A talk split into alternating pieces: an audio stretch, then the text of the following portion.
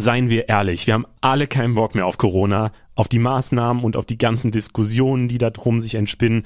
Aber wir dürfen meiner Meinung nach nicht die Leute vergessen, die gar nichts für die aktuelle Situation können und die jetzt darunter leiden, wenn sich die Krankenhäuser wieder füllen. Menschen in der Pflege.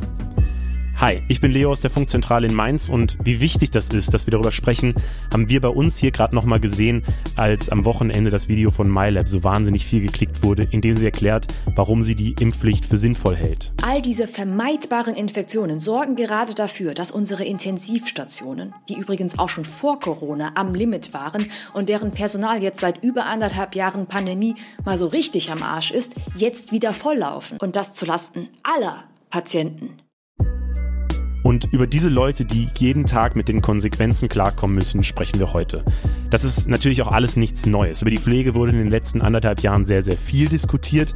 Aber wir checken jetzt mal, ob sich dadurch irgendetwas überhaupt verbessert hat und wie die Situation heute aussieht. Weil auch das ist leider die Wahrheit.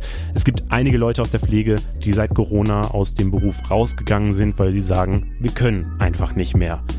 Das wird eine intensive Folge, glaube ich. Danke, dass ihr am Start seid. Ich bin Leo, wir sind Funk. Let's go. Und bei mir ist heute Alexander Jorde. Er ist Pfleger in einer Intensivstation in Münster. Erstmal danke dir, dass du dir heute die Zeit genommen hast. Ja, gerne. Du arbeitest ja als Intensivpfleger, also bist an vorderster Front bei Corona auch mit dabei. Ganz ehrlich gemeinte Frage am Anfang. Wie geht's dir gerade so? Also mir geht's ehrlich gesagt im Moment ein bisschen besser, weil ich jetzt aktuell auch nicht mehr in äh, Vollzeit arbeite, weil ich jetzt mit einem Studium angefangen habe. Aber davor habe ich, glaube ich, über ein Jahr durchgehend in Vollzeit, auch mit vielen Überstunden auf der Corona-Intensivstation gearbeitet, jetzt hin und wieder noch. Aber damals in der Zeit, wo man halt wirklich kaum Erholungsphasen hatte, wo man dann auch häufiger eingeplant war, als es eigentlich ähm, der Dienstplan vorgesehen hat, ähm, wo man Ausfälle kompensieren musste, wo die Belastung wirklich, wirklich am Anschlag war, wo jedes Bett belegt war, wo die Patienten extrem schwer erkrankt waren. Das war schon eine sehr anstrengende Zeit. Da haben wir durchaus Tage und Wochen gehabt, wo am Tag mehrere Menschen gestorben sind. Das ist natürlich emotional und äh, psychisch auch sehr belastend, aber das ist auch körperlich sehr belastend, weil immer wieder neue Patienten kamen, immer wieder neu versorgt werden mussten, die Versorgung sehr aufwendig war. Und ähm, das ist schon eine sehr, sehr harte Zeit für viele Pflegekräfte, auch heute, jeden Tag noch. Hm, kann ich mir vorstellen. Wir sprechen gleich nochmal genauer drüber. Vielleicht vorher nochmal eine äh, klarere Vorstellung. Viele kennen dich und deine Stimme wahrscheinlich schon aus äh, einigen Interviews, die du in den letzten Jahren ja gegeben hast. Am bekanntesten vielleicht immer noch, dass vor vier Jahren, als du Angela Merkel in so einer Wahlsendung auf die Missstände in der Pflege angesprochen hast, ähm, hat damals eine riesige Welle aus, äh, ausgelöst. Und ja, du rufst seitdem immer wieder für bessere Arbeitsbedingungen in der Pflege auf. Wie ist denn äh, deine Situation aktuell? Also kannst du das nochmal kurz erklären? Wo hast du deine Ausbildung gemacht? Was für eine Ausbildung und wie arbeitest du aktuell? Also ich habe äh, im Jahr 2016 meine Ausbildung zum Gesundheits- und Krankenpfleger angefangen. Die habe ich in Hildesheim in einem mittelgroßen Krankenhaus gemacht, mhm. habe mich dann danach dafür entschieden, auf einer größeren Klinik in Hannover zu arbeiten. Dort habe ich dann zwei Jahre auf einer interdisziplinären internistischen Intensivstation gearbeitet, also einer Intensivstation, wo zum einen halt auch Erkrankungen behandelt werden, die beispielsweise jetzt die Lunge betreffen, wie das halt primär bei Covid der Fall ist oder beispielsweise bei Influenza und bei vielen anderen Erkrankungsbildern auch, aber eben auch Erkrankungen vieler innerer Organe sozusagen betroffen sind. Ähm, das heißt, das habe ich zwei Jahre gemacht und bin jetzt in diesem Jahr nach Münster gezogen, weil ich jetzt hier zum Wintersemester ein Studium angefangen habe. Und zwar ist es das Studium Lehramt an Berufskollegs, wo ich einerseits das berufliche Fach Gesundheitswissenschaft und Pflege mache, also schon auch in dem Bereich bleibe mhm. und dann später wahrscheinlich auch Schülerinnen und Schüler in dem Bereich unterrichten werde. Und andererseits als allgemeinbildendes Fach an der Uni ähm, dann Politikwissenschaft und Wirtschaft mache ähm, und das sozusagen, finde ich auch, ist eine ganz coole Kombination, gerade weil das eben zwei Bereiche sind, die ja auch zusammenhängen. Gerade das Politische im Gesundheitsbereich ist ja etwas, wo noch viel Luft nach oben ist. Macht sicherlich Sinn für dich, weil du dich ja auch politisch viel engagierst. Deswegen finde ich es besonders spannend, dass wir jetzt hier einmal drüber reden. Du hast ja auch schon erklärt, du arbeitest noch in Teilzeit, auch auf der Corona-Station, in der Intensivstation. Ähm, wie sieht's denn da gerade aus? Weil zumindest in, in, Münster ist die Inzidenz ja noch relativ niedrig, nur knapp über 100 aktuell, was im Bundesvergleich äh, noch ganz gut ist. Aber wie sieht's da aktuell aus? Also ich muss dazu sagen, jetzt die letzten Tage ähm, hatte ich nicht gearbeitet, deswegen kann ich ganz konkret das gar nicht so beschreiben. Ähm, das ist aber immer auch über die ganze Covid-Zeit hinweg schon immer sehr phasenweise gewesen. Mal war es weniger, mal war es dann auf einmal so viel, dass jedes Bett belegt war und äh, im halbstündigen Takt kamen Anrufe von anderen Kliniken, die Patienten verlegen wollten und äh, es gab da gar keine Möglichkeit mehr, noch zusätzliche Patienten aufzunehmen. Also das ist immer sehr, sehr unterschiedlich gewesen, was sich natürlich jetzt ein Stück weit gewandelt hat. Äh, im Vergleich zum Anfang der Pandemie ist, dass man natürlich diesen Faktor der Impfung noch hat. Das heißt, am Anfang war es so, klar, es kann jeden treffen, es kann jeden gleichermaßen treffen und ähm, die Patienten sind dann einfach gekommen. Heute ist es eben so, dass die allermeisten Patienten, also zu einem überwiegend, also wirklich überwiegenden Teil eben ungeimpft sind. Und ähm, das, das ist natürlich nochmal eine Komponente, die nochmal so eine andere Ebene da reinbringt, weil man sich dann eben denkt, es ist so ärgerlich, weil das eben nicht sein müsste. Also Menschen verlieren wirklich dort auch ihr Leben und Angehörige verlieren ihren Vater, ihren Opa und wichtige Menschen, was man vielleicht hätte verhindern können oder sogar ziemlich wahrscheinlich durch einen kleinen Peaks oder durch zwei kleine Piekse. Und ähm, das ist dann schon sehr frustrierend auch zu sehen, dass jetzt eben eine Chance da ist, das zu bewältigen, aber von einigen eben nicht genutzt wird. Und es klingt halt sowohl für die Patienten ja ultra schlimm, was die alles über sich ergehen lassen müssen, wo ich jetzt auch sagen würde, vielleicht ist es da einfacher, sich einfach impfen zu lassen. Und das klingt aber halt natürlich auch für euch Pfleger und Pflegerinnen irgendwie unfassbar krass. Wie viele Leute betreust du denn da? Das war ja auch sehr lange die große Diskussion. Also das ist glaube ich, von Krankenhaus zu Krankenhaus sehr unterschiedlich. Also es gibt da eigentlich seit der letzten Legislatur im Bundestag gesetzliche Vorgaben, zumindest für den Bereich auf der Intensivstation. Da war das im letzten Jahr bei tagsüber 1 zu 2,5 und nachts 1 zu 3,5, also dass man im Schnitt dreieinhalb Patienten, das heißt einer drei, einer vier versorgen dürfte, mhm. ähm, laut gesetzlichen Vorgaben. Das ist jetzt zum äh, Februar diesen Jahres nochmal verschärft worden auf tagsüber 1 zu 2, nachts 1 zu 3. Ich selber habe an der Klinik, wo ich vorher gearbeitet habe, in der Regel zwei Patienten betreut, was aber mhm. besser ist, als es bei vielen Kliniken der Fall ist.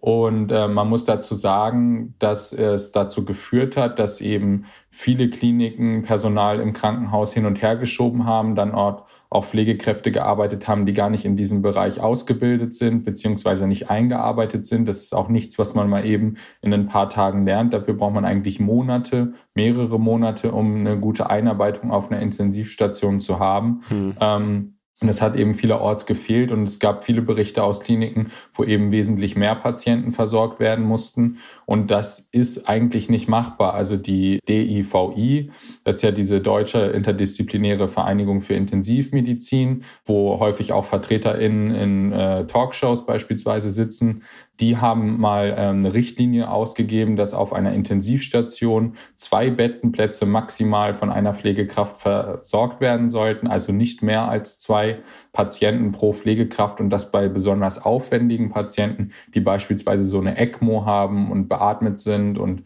einen hohen Aufwand in der Versorgung haben, eigentlich eine 1 zu 1 Versorgung anzustreben ist. Wenn man sich dann überlegt, dass es allein schon nach diesen gesetzlichen Vorgaben möglich ist, 1 zu 4 zu versorgen und es dann noch Kliniken gibt, die regelmäßig diese Untergrenzen brechen sozusagen oder verletzen, dann kann man sich vorstellen, dass das von einer optimalen Versorgung sehr, sehr weit entfernt ist.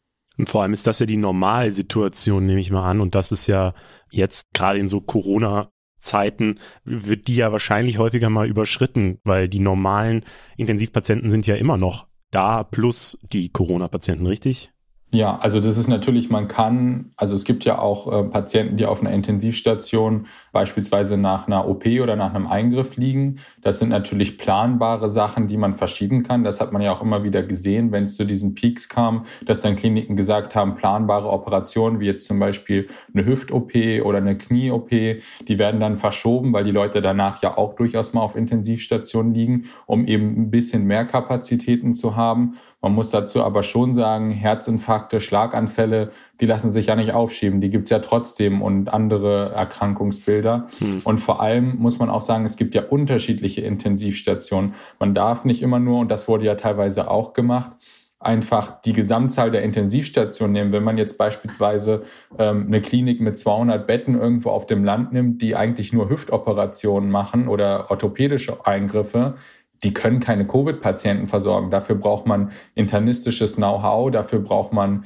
ähm, Expertise auf dem Gebiet der Beatmung, da braucht man ganz andere Verfahren, als das beispielsweise bei orthopädischen Patienten der Fall ist. Und diese Intensivbetten, die werden dann teilweise mitgerechnet, aber da lassen sich solche Patienten in der Regel gar nicht versorgen, weil weder das Personal noch das Material dafür geeignet ist oder ausgebildet ist, dafür eben diese Patienten dort zu versorgen. Das sind so Sachen, die man da auch immer noch berücksichtigen muss.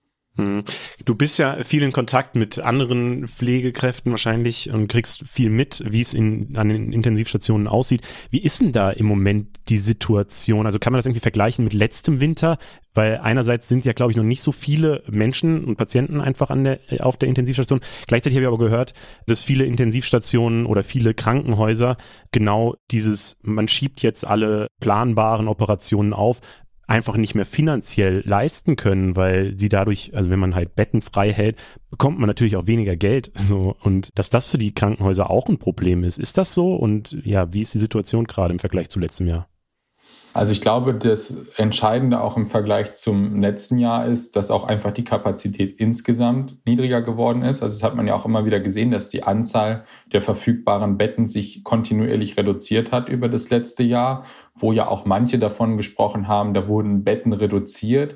Das würde ja bedeuten, dass diese Betten aktiv reduziert wurden. Und das ist nicht der Fall. Dass wir weniger Betten zur Verfügung haben, liegt nicht daran, dass jetzt die Betten weg wären. Die stehen immer noch da. Die Räume sind noch da, die Beatmungsgeräte. Aber es liegt eben daran, dass das Pflegepersonal nicht mehr da ist, beziehungsweise nicht mehr in dem Beruf arbeitet. Ich kenne wirklich einige, die teilweise mit 20 Jahren Berufserfahrung oder noch mehr gesagt haben, sie ziehen sich jetzt aktiv aus diesem Beruf zurück. Die machen beispielsweise eine Weiterbildung oder ein Studium oder irgendwas oder nochmal eine ganz neue Ausbildung und sagen, ich möchte nicht mehr in diesem Beruf arbeiten und das, obwohl die wirklich lange gearbeitet haben und auch eine Liebe zu diesem Beruf haben und äh, haben gesagt, diesen Beruf habe ich immer gerne gemacht, aber es geht dann irgendwann nicht mehr. Und ganz viele haben beispielsweise auch die Arbeitszeit reduziert, weil sie gesagt haben, wenn ich so weitermache wie jetzt, dann kippe ich irgendwann einfach aus den Latschen und dann war es das mit mir.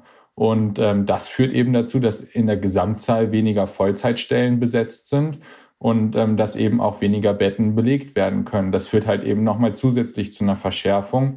Und ähm, natürlich, wenn Betten freigehalten werden müssen in den Krankenhäusern, dann können Operationen nicht durchgeführt werden. Operationen bringen Geld ins Krankenhaus und ähm, das hat dann auch wirtschaftliche Folgen. Und das ist halt das Absurde ja auch am deutschen Gesundheitssystem, dass eben so viel bezogen bei der Finanzierung auf einzelne Eingriffe ist, dass es Eingriffe gibt, die lukrativer sind und welche, die weniger lukrativ sind und dass das Monetäre, das Finanzielle bei Entscheidungen teilweise eine größere Rolle spielt als die medizinischen und pflegerischen Aspekte. Und das zeigt sich jetzt eben in der Krise auch noch mal mehr, dass wir da wirklich mal ein neues System oder ein anderes System benötigen, das eben darauf ausgerichtet ist, einfach eine gute Gesundheitsversorgung zu gewährleisten und die Krankenhäuser nicht in solche Entscheidungssituationen zu bringen. Hm, ich finde das so heftig, weil äh, tatsächlich ist das ja wirklich eine Diskussion, die wir seit anderthalb Jahren führen, so, wo wirklich die ganze Zeit darauf aufmerksam gemacht wird, wo letzten Frühling nochmal richtig viel Diskussionen und Videos und Debatten und Politikerreden und so dazu geführt wurden. Und eigentlich sind sich ja gefühlt alle einig, dass die Situation in der Pflege verbessert werden muss. Und trotzdem führen wir jetzt schon wieder dieselbe Diskussion. Und ich frage mich langsam, was passiert da eigentlich? Da würde ich auf jeden Fall gleich auch nochmal mit dir länger drüber reden. Ich will jetzt aber tatsächlich mal das große Thema Impfung äh, ansprechen. Du hast gerade schon gesagt, du äh, würdest auch sagen, dass man sich vielleicht besser mal zweimal diese Impfung gibt, um zu verhindern, dass man auf der Intensivstation liegt. Wie gehst du denn in der Arbeit mit ungeimpften um? Ja, nicht anders als mit Geimpften. Also das wäre jetzt auch merkwürdig, wenn man sagen würde, wir würden die jetzt anders behandeln. So, das würde ja auch mit dem Berufsethos nicht übereingehen und dann müsste man das ja theoretisch auch auf andere Situationen übertragen. Also ganz viele Patienten, die auf einer internistischen Station liegen, haben ja durch ihr Verhalten im Leben irgendwie dafür gesorgt, auch teilweise oder selbst dazu beigetragen, dass sie gewisse Erkrankungen haben, beispielsweise durch Übergewicht, durch Rauchen, durch Alkoholkonsum. Das sind ja alles so Faktoren, die dazu führen, dass Menschen auch krank werden und irgendwann vielleicht deswegen sogar auch auf der Intensivstation landen oder durch einen Unfall, der durch Fahrlässigkeit hervorgerufen wurde oder, oder, oder. Da gibt's ja viele, viele Möglichkeiten, wie man auch zumindest zum Teil selbstverschuldet im Krankenhaus landen kann. Deswegen ist es genau wie beim Impfen auch so ein Ding, wo man natürlich sagen muss, das steht uns als medizinischem und pflegerischem Personal nicht zu, zu sagen, der wird jetzt besser oder schlechter behandelt, weil der jetzt schuld ist oder nicht schuld ist. Also die, die, hm. Frage der Schuld oder der Verantwortung für die eigene Erkrankung stellt sich ja in der Behandlung im Krankenhaus oder in anderen Kontexten gar nicht. Trotzdem ist es eben wichtig, einfach darauf hinzuweisen, dass diese einfache Möglichkeit der Impfung, die ja wirklich jetzt nicht besonders kompliziert ist, also man geht zu seinem Hausarzt oder vor einiger Zeit gab es ja noch die vielen Impfzentren, geht dahin und lässt sich etwas verabreichen, was vor mir ja schon Millionen andere bekommen haben und wo es verglichen mit vielen anderen Medikamenten, ich meine, wie oft schlucken wir mal morgens eine Ibuprofen nach einer äh, schwierigen Nacht, sagen wir es mal so, oder andere Medikamente, die man ja viel, viel häufiger einnimmt bei bestimmten Situationen, wo man sich viel weniger Gedanken macht. Und wenn man dann sich mal diesen Beipackzettel anguckt und was dort an Nebenwirkungen alles aufgeführt ist, da hat man ja selten etwas so gut Erprobtes gehabt wie diese Impfung, wo ja wirklich sichtbar ist, dass es ganz, ganz selten Nebenwirkungen gibt, die dann natürlich medial auch manchmal übererwähnt werden. Also wenn dann mal wirklich was passiert, wenn es mal einen Zwischenfall gibt, dann wird das ja auch medial breit ausgebreitet und da wird darüber gesprochen. Hm. Aber wenn man sich das wirklich rein auf die Zahlen bezogen anguckt, ist das Risiko wirklich gering, was man bei einer Impfung hat, vor allem wenn man es damit vergleicht, wenn man Corona bekommt und die Wahrscheinlichkeit, dass man es bekommt, wenn man nicht geimpft ist, die ist ja extrem hoch. Wie ist denn bei euch ganz kurz das Verhältnis auf der Intensivstation zwischen Geimpften und Ungeimpften? Kann man das sagen oder weißt du das gar nicht? Würde ich wirklich nur geschätzt sagen, schon 90 Prozent ungeimpft. Mhm. Ähm, aber wie gesagt, das ist von Tag zu Tag, von Woche zu Woche unterschiedlich und da würde ich dann tatsächlich eher auf die objektiv erhobenen Zahlen, da die auch zugänglich sind, verweisen. Ja, jetzt gehst du aber dadurch ja viel mit Ungeimpften, also hast du viel Kontakt und sprichst mit denen und weißt gleichzeitig, dass diese Impfung ja offensichtlich dann hilft, wenn man das bei euch schon so sehen kann. Wie redest du denn mit Ungeimpften, vielleicht auch privat, wenn du mit denen diskutierst oder versuchst du die zu überzeugen oder erzählst du dann von deinem Arbeitsalltag oder so? Also gibt es irgendwas, wie du damit umgehst persönlich? Also ich habe jetzt tatsächlich fast nie irgendwie bewusst ein Gespräch mit jemandem gehabt, der ungeimpft ist. Also in meinem hm. privaten Kreis wie Familie, Freunde und so wüsste ich nicht, dass jemand nicht geimpft ist. Und ähm, bei der Arbeit, da weiß man das ja in der Regel nur dann bei den Patienten oder da ist es zumindest da nur ein Thema, die halt Covid haben. Und da ist es so, wenn die bei uns auf der Intensivstation sind, dann kann man oder zumindest kann man kein Gespräch mit denen führen. Man kann, man redet ja schon mit denen, aber die meisten sind halt gar nicht in der Lage zu sprechen, weil sie eben beatmet sind, weil sie intubiert sind, weil sie sediert sind, ähm, was die ganze Dramatik ja auch nochmal ausdrückt. Aber die haben dann gar keine Möglichkeit mehr, ihr Handeln zu begründen oder da irgendwas zu sagen, weil die gar nicht sprechen können in dem Moment. Ähm, nachdem wir jetzt anderthalb Jahre darüber diskutiert haben und jeder auch in der Politik gesagt hat, wir müssen das bekämpfen, wir müssen die Situation verbessern in der Pflege. Hat sich denn irgendetwas verbessert, was jetzt auch in eurem Berufsalltag ankommt? Also was tatsächlich im Alltag ankommt, glaube ich, sehr, sehr wenig, was sich da wirklich verbessert hat. Und ähm, ich würde vielleicht dem sogar auch widersprechen, dass wir das seit ein, zwei Jahren diskutieren. Das mag vielleicht auf die breite mediale Berichterstattung zutreffen, aber eigentlich Berufsverbände, Pflegekräfte, auch Patientinnenverbände und sowas, die thematisieren das schon wesentlich länger. Also wir haben ja schon auch vor Corona die Debatte gehabt und wir hatten sogar vor Corona auch schon die Situation, dass Intensivstationen gerade in, in großen Städten Betten sperren mussten und dass es teilweise eine eingeschränkte Versorgung gab, weil eben nicht genug Personal zur Verfügung stand. Also das, und das möchte ich auch manchmal noch betonen, wird uns auch nach Corona weiterhin so gehen. Also selbst wenn wir irgendwann kein Corona mehr haben oder es nur noch eine sehr, sehr mhm. äh, untergeordnete Rolle spielt, dann wird es immer noch die Situation geben, dass wir an die Kapazitätsgrenzen in den Kliniken stoßen, weil eben dieser Personalabbau, beziehungsweise es ist ja kein aktiver Abbau mehr, es ist einfach eine Personalflucht, die weitergehen wird. Es gibt viele auf den Stationen, die ja auch sehr alt sind oder ältere Generationen dabei sind, die auch demnächst in Rente gehen. Das kommt dann eben auch nochmal dazu. Wie ist denn dein Eindruck? Weil ich kann mich erinnern, also ich betreue die da oben als Politikformat auf YouTube hier von der Funkseite und da hatten wir zwei Videos gemacht im, im, ersten Halbjahr dieses Jahres zum Thema Pflege. Einmal, wo wir über die Situation an sich geredet haben und einmal halt zum Wahlkampf hingehend, wie die einzelnen Parteien sich da positionieren, was sie so als Ideen haben. Und zumindest waren alle Parteien, die jetzt in der Ampelkoalition sind, schon alle dafür oder sich dafür einsetzen für die Ampelkoalition, waren schon dafür, dass genau diese Verbesserungen da stattfinden.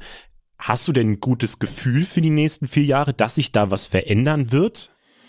Das kann ich jetzt ehrlicherweise noch gar nicht so gut beantworten. Der Transparenz halber muss ich natürlich sagen, dass ich SPD-Mitglied bin, mhm. ähm, was mich aber auch nicht davon abhält, trotzdem auch eine kritische Haltung zur Politik auch meiner Partei zu haben. Deswegen bin ich wirklich gespannt, was jetzt rauskommt bei den Koalitionsverhandlungen. Da hört man ja leider sehr wenig, ist vielleicht auch für die Arbeitsweise besser, aber es wäre natürlich schon spannend ähm, zu wissen, wie so der Stand vor allem bei Pflege- und Gesundheitsthemen ist.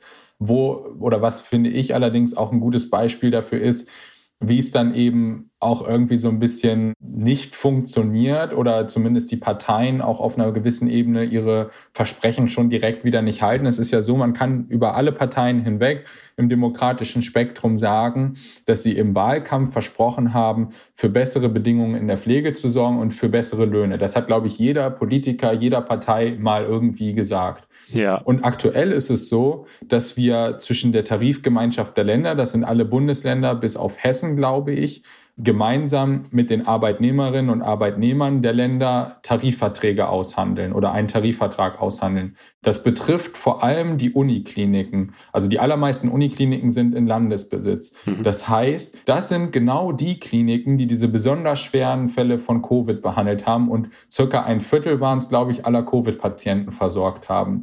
Genau diese Kliniken, genau die Pflegekräfte, die an diesen Kliniken arbeiten, fordern jetzt 300 Euro mehr Gehalt. Damit kommt man im Einstieg bei weitem noch nicht an die 4000, die der Berufsverband fordert. Das heißt, es ist schon dafür, von welchem Niveau wir kommen, eine moderate Forderung eigentlich. Mhm. Und die Tarifgemeinschaft der Länder, das sind ja sozusagen die Bundesländer und die Regierungen der Bundesländer. Da sitzen SPD, Grüne, FDP, CDU, CSU. Die sind da alle dabei. Alle Parteien. Auch die Linke ist sogar dabei. Das heißt, sie sitzen alle mit dabei und die haben bisher es nicht geschafft, auf diese Forderungen einzugehen. Man hat es vielleicht am Rande mitbekommen, an vielen Unikliniken streikt gerade Pflegepersonal, was ich auch sehr gut finde. Aber man kann doch nicht den ganzen Wahlkampf über erzählen, wir wollen es besser machen für die Pflege, wir wollen bessere Tarifverträge, wir wollen bessere Gehälter, bessere Arbeitsbedingungen. Und wenn man selber sozusagen der Arbeitgeber ist, das heißt die Leute, die beim Land angestellt sind, wo die Regierung der Chef ist, die Parteien, genau die Parteien, die das Ganze im Wahlkampf versprochen haben, dass die jetzt nicht mal auf eine Forderung eingehen können von 300 Euro mehr im Monat. Das zeigt eigentlich, wie oder was auch da zum Teil für eine Doppelmoral herrscht, zu sagen, auf der einen Seite fordern wir das, aber wenn wir es selber umsetzen könnten, dann tun wir es nicht. Das heißt, man kann da noch so viel drüber diskutieren und debattieren, wenn die Leute, die das vor der Wahl versprechen, nach der Wahl denn das nicht mehr wissen oder wenn sie dann selber in der Position sind, das zu verändern, nicht mehr machen, dann kommen wir nicht weiter. Und da muss man die Politik dann wirklich auch mal darauf hinweisen oder auch wirklich auch von medialer Seite würde ich mir das natürlich noch mehr wünschen, dann auch noch mal mehr Druck zu machen, zu sagen, wir haben jetzt Tarifverhandlungen, dann gibt den Pflegekräften doch auch mal ein besseres Gehalt, wenn ihr es könnt. Ja, ich glaube, das ist tatsächlich dann die einzige Lösung, ne? dass die Pflegekräfte ähm, auf sich aufmerksam machen und auf ihre Situation und dass die Medienseite eben guckt, dass wir dieses Thema nicht einfach wieder vergessen, sobald dann die nächste Corona-Welle rum ist, sondern dass man da halt kontinuierlich drauf guckt. Vielleicht nochmal so als allerletztes Thema, ganz, also als letzte Frage, bei uns äh, hören ja viele junge Leute auch hier im Podcast zu. Vielleicht ganz persönlich so, wenn sich jemand überlegt, der das jetzt hört, in die Pflege zu gehen, das, man hört dann halt immer dieses super abschreckende, dass die Bezahlung nicht gut ist, dass die Arbeitsbelastung hoch ist und dass die Perspektiven nicht so gut sind, wie du es gerade quasi zusammengefasst hast. Was würdest du den ganz persönlichen Leuten sagen, die sich das überlegen, in die Pflege zu gehen? Also man muss ja halt wirklich immer beide Seiten betonen ich finde, man muss immer differenzieren zwischen Beruf und Arbeitsbedingungen. Und ich glaube, dass es auch andere Bereiche der Gesellschaft gibt, wo das ähnlich ist, dass der Beruf toll ist und die Arbeitsbedingungen schwierig.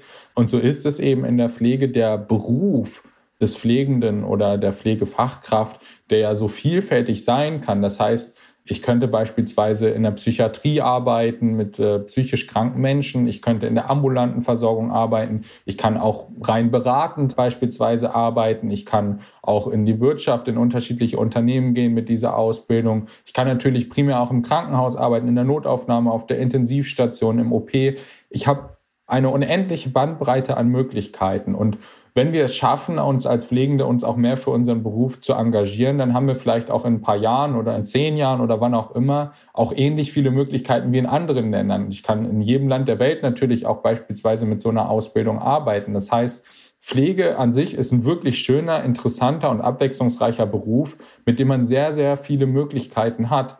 Trotzdem muss man immer dazu sagen, die Arbeitsbedingungen sind hart, die Ausbildung ist sehr hart und da muss man dann auch irgendwie versuchen durchzukommen. Aber danach stehen einem sehr, sehr viele Türen und Wege offen. Und es kann ja nur besser werden, wenn sich mehr Menschen für diesen Beruf entscheiden. Also wenn ich jetzt sagen würde, nee Leute, geht nicht in die Pflege, dann wird es ja niemals besser. Und jeder hat ja irgendwie auch ein Interesse daran, dass wir eine gute Gesundheitsversorgung haben. Und man muss natürlich auch sagen, es ist ein sicherer Job. Das kann man nicht in jeder Branche sagen. Das ist äh, wirklich so, es kann im Prinzip jede Krise auf uns zukommen. Es wird immer Menschen brauchen, die sich um kranke Menschen kümmern, die bei Gesundheitsfragen zur Hilfe stehen. Und das heißt, Pflege ist ein Beruf, der immer notwendig sein wird und immer da sein wird in der Gesellschaft. Deswegen, wenn sich jemand dafür interessiert, kann ich nur sagen, probiert es aus, macht es. Die Ausbildung bereue ich auf gar keinen Fall, weil man da auch nicht nur sehr viel Fachliches, sondern auch sehr viel über sich selbst, über die Gesellschaft auch lernt. Und ähm, wie in meinem Fall auch, kann man ja danach auch immer noch sich vielleicht für einen etwas anderen Weg entscheiden oder auch nochmal studieren. Auch da gibt es in der Pflege immer mehr Möglichkeiten, auch duale Studiengänge, wo man dann im Master sich nochmal ganz anders spezialisieren kann. Also ich kann es wirklich nur empfehlen, aber man muss sich eben auch der Bedingungen bewusst sein. Super, dann danke dir, Alexander Jorde, dass du dir heute die Zeit genommen hast und für deine ganzen Antworten und Statements. Vielen Dank. Sehr gerne. Und zum Ende freuen wir uns natürlich immer auch über euer Feedback. Schickt es am besten per Mail an der podcast.funk.net oder schreibt uns auf Instagram eine Privatnachricht an @funk. Das hier ist Funk der Podcast in Zusammenarbeit mit Skip Intro. Redaktion haben Javan Wenz, Saskia Prinzler, Berit Ström und David Schöne. Sounddesign kommt von Benjamin Sadani. Funk ist ein Angebot von ARD und ZDF. Und das letzte Wort hat wie immer unser Infotier der Woche. Das ist in dieser Woche der Löwe. USA.